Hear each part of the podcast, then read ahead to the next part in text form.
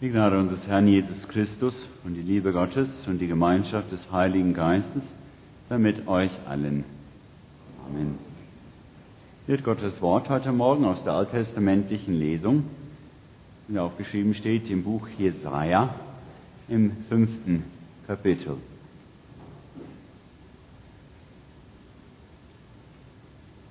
Wohlan, ich will meinem Freunde singen ein Lied von meinem Freund und seinem Weinberg. Mein Freund hatte einen Weinberg auf einer fetten Höhe, und er grub ihn um und entsteint ihn und pflanzte darin edle Reben.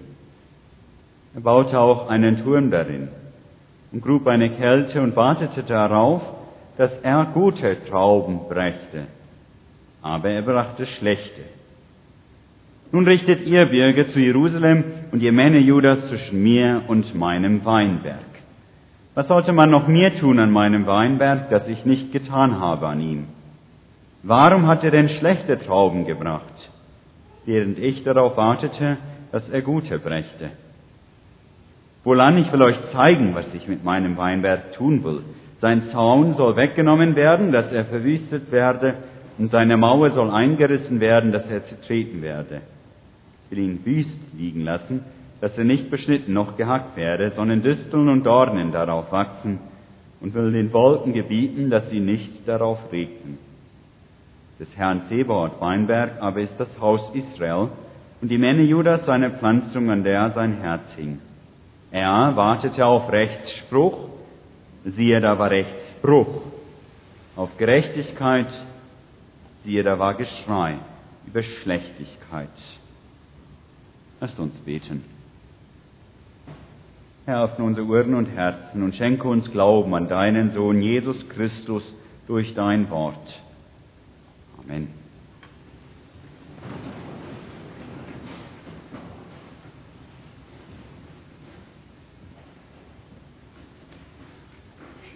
Liebe Gemeinde, vom dänischen Philosophen und Theologen Søren Kierkegaard gibt es eine Erzählung über einen Zirkus, einen Zirkus, der am Brand geraten war. Der Clown vom Zirkus war schon angezogen und das Gesicht geschminkt, ja bemalt, als der Boss vom Zirkus ihn dann losschickte in das nächste Dorf, um Hilfe zu holen, da doch die Gefahr bestand, dass das Feuer auch auf das Dorf übergreifen könnte.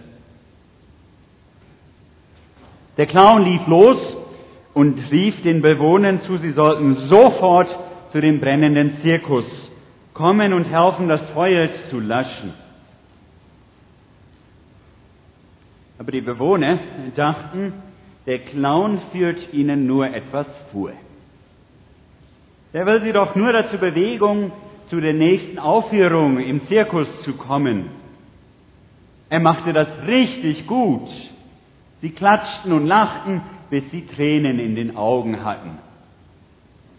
Der Clown war mehr zum Weinen als zum Lachen zumute. Er versuchte vergebens, die Menschen zu überzeugen, ihnen deutlich zu machen, dass das keine Aufführung war, kein Trick, sondern bittere Ernst. Ja, weil es tatsächlich brannte. Aber je mehr er flehte, desto größer wurde das Gelächter. Sie fanden, dass er seine Rolle ausgezeichnet spielte. Bis schließlich tatsächlich das Feuer auf das Dorf überging und jede Hilfe zu spät kam, so dass Dorf und Zirkus verbrannte.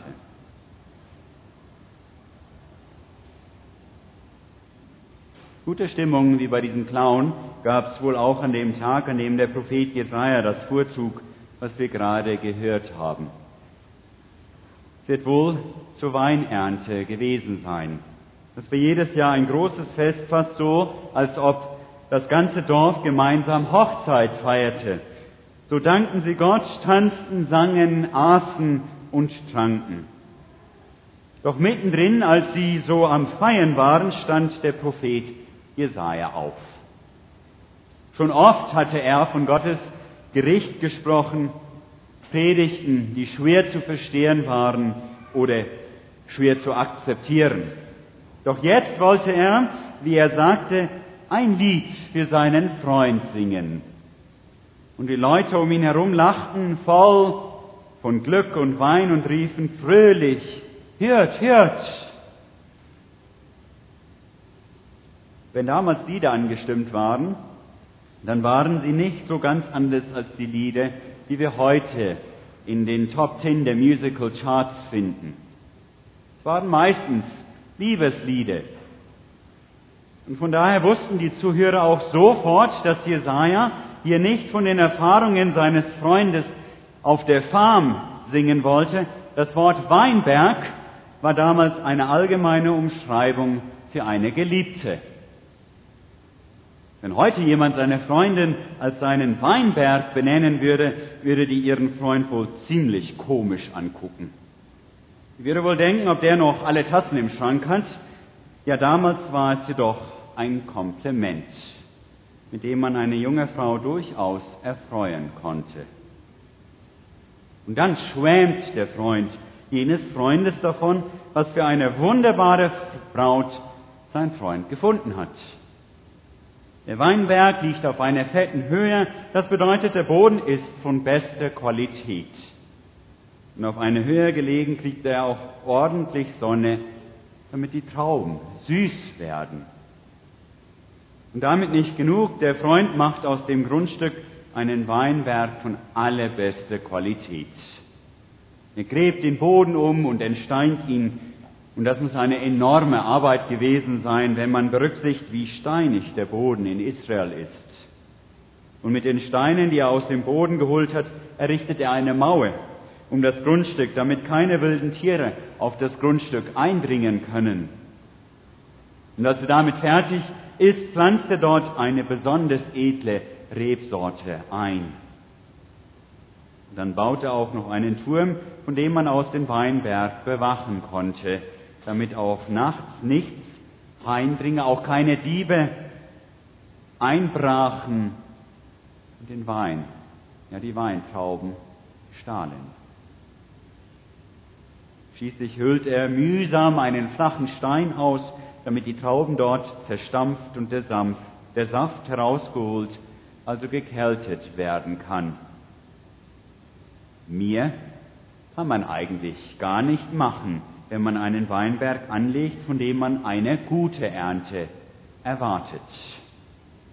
Wie gesagt, die Zuhörer, die verstanden gleich, worum es ging.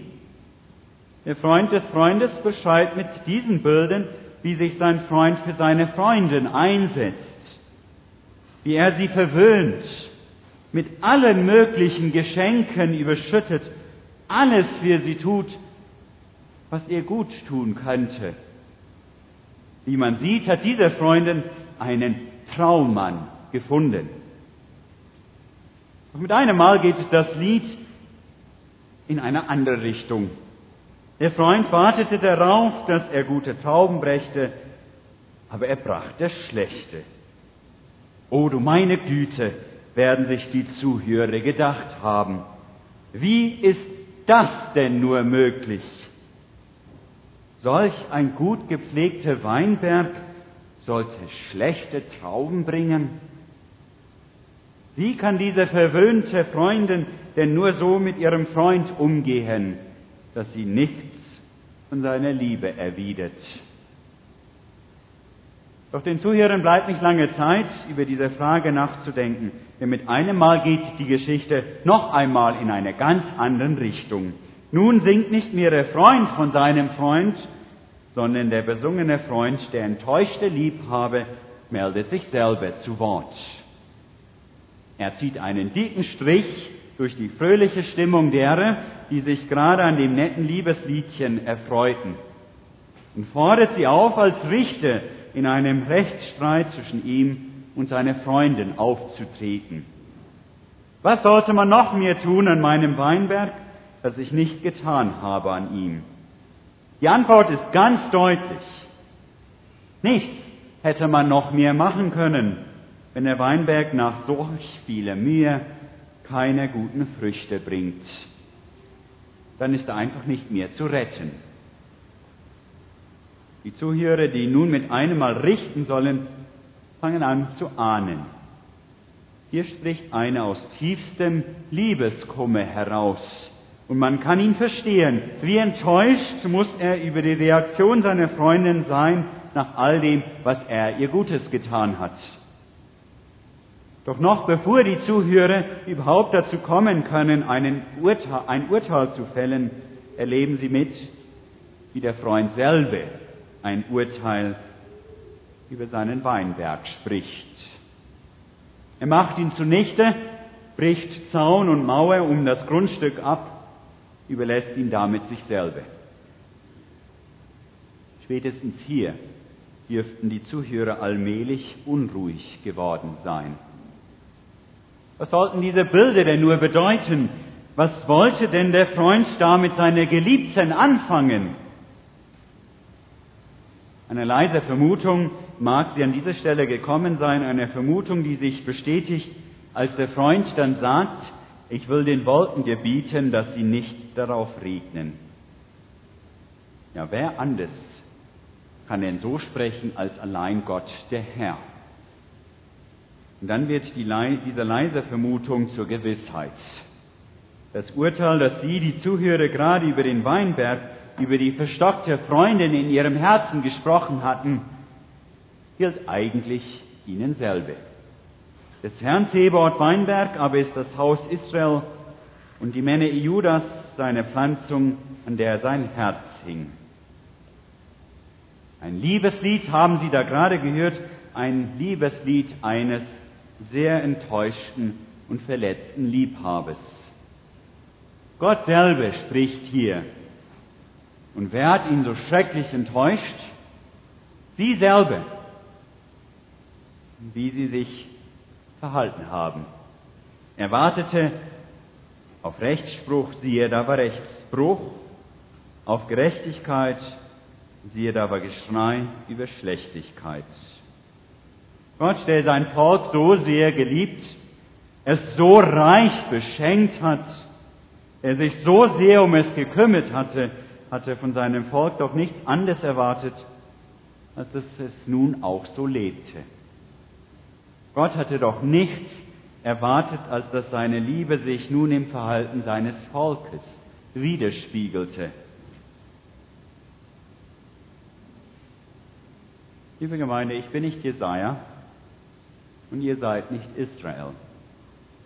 Aber es ist derselbe Gott, der damals durch Jesaja zu Israel sprach und der heute auch in diesem Gottesdienst zu euch spricht.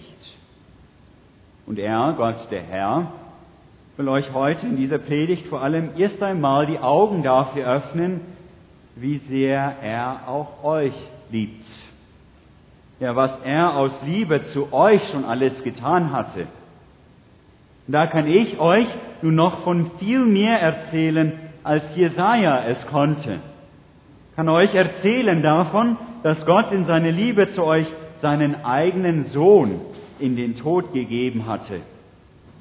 Nur um euer Herz zu gewinnen. Nur damit ihr für immer mit ihm leben könnt. Das ist doch so viel mehr, als nur Steine auszugraben und einen Turm zu bauen. Und diese Liebe, die er in dieser Hingabe seines Sohnes bewiesen hat, die hat er uns nun auch noch einmal ganz persönlich zuteil werden lassen. Ja, in der heiligen Taufe hat er uns zu seinen Kindern gemacht, hat uns in die Gemeinschaft seines geliebten Volkes aufgenommen, hat uns bis zum heutigen Tag immer und immer wieder unsere Schuld vergeben und uns immer wieder von neuem gestärkt mit dem Gaben seines Mahles. Jedem von uns hat er diese Liebe erwiesen. Und dazu tut er noch so viel mehr. Helft mir mal, dass wir das zusammenkriegen. Kleider und Schuh, Haus und Grundstück, Schulbildung und medizinische Versorgung, Familie und Freunde und für viele von uns noch eine ganze lange Liste von anderen Dingen. Kannst du überhaupt das alles zählen, was du hast? Was hast du, das du nicht von ihm bekommen hast? Was bist du denn stolz darauf? Ist es nicht alles ein Zeichen seiner Liebe, mit der er uns gerne gibt, was er hat? Nicht damit wir stolz werden, sondern damit wir gewiss werden, wie eine Frau, die von ihrem Geliebten einen wertvollen Ring bekommt und wissen, wir gehören zu ihm, zu unserem Herrn. Doch was findet er bei uns? Zwar singen wir bis heute von seiner Liebe in jedem Lied der Kirche und auch mit der Liturgie. Aber was haben wir da aus diesen Geschenken, aus den Investitionen seiner Liebe in unserem Leben gemacht? Gebrauchen wir das, was wir von ihm bekommen haben, so als wären wir die Herren? Oder gebrauchen wir es wie Gaben?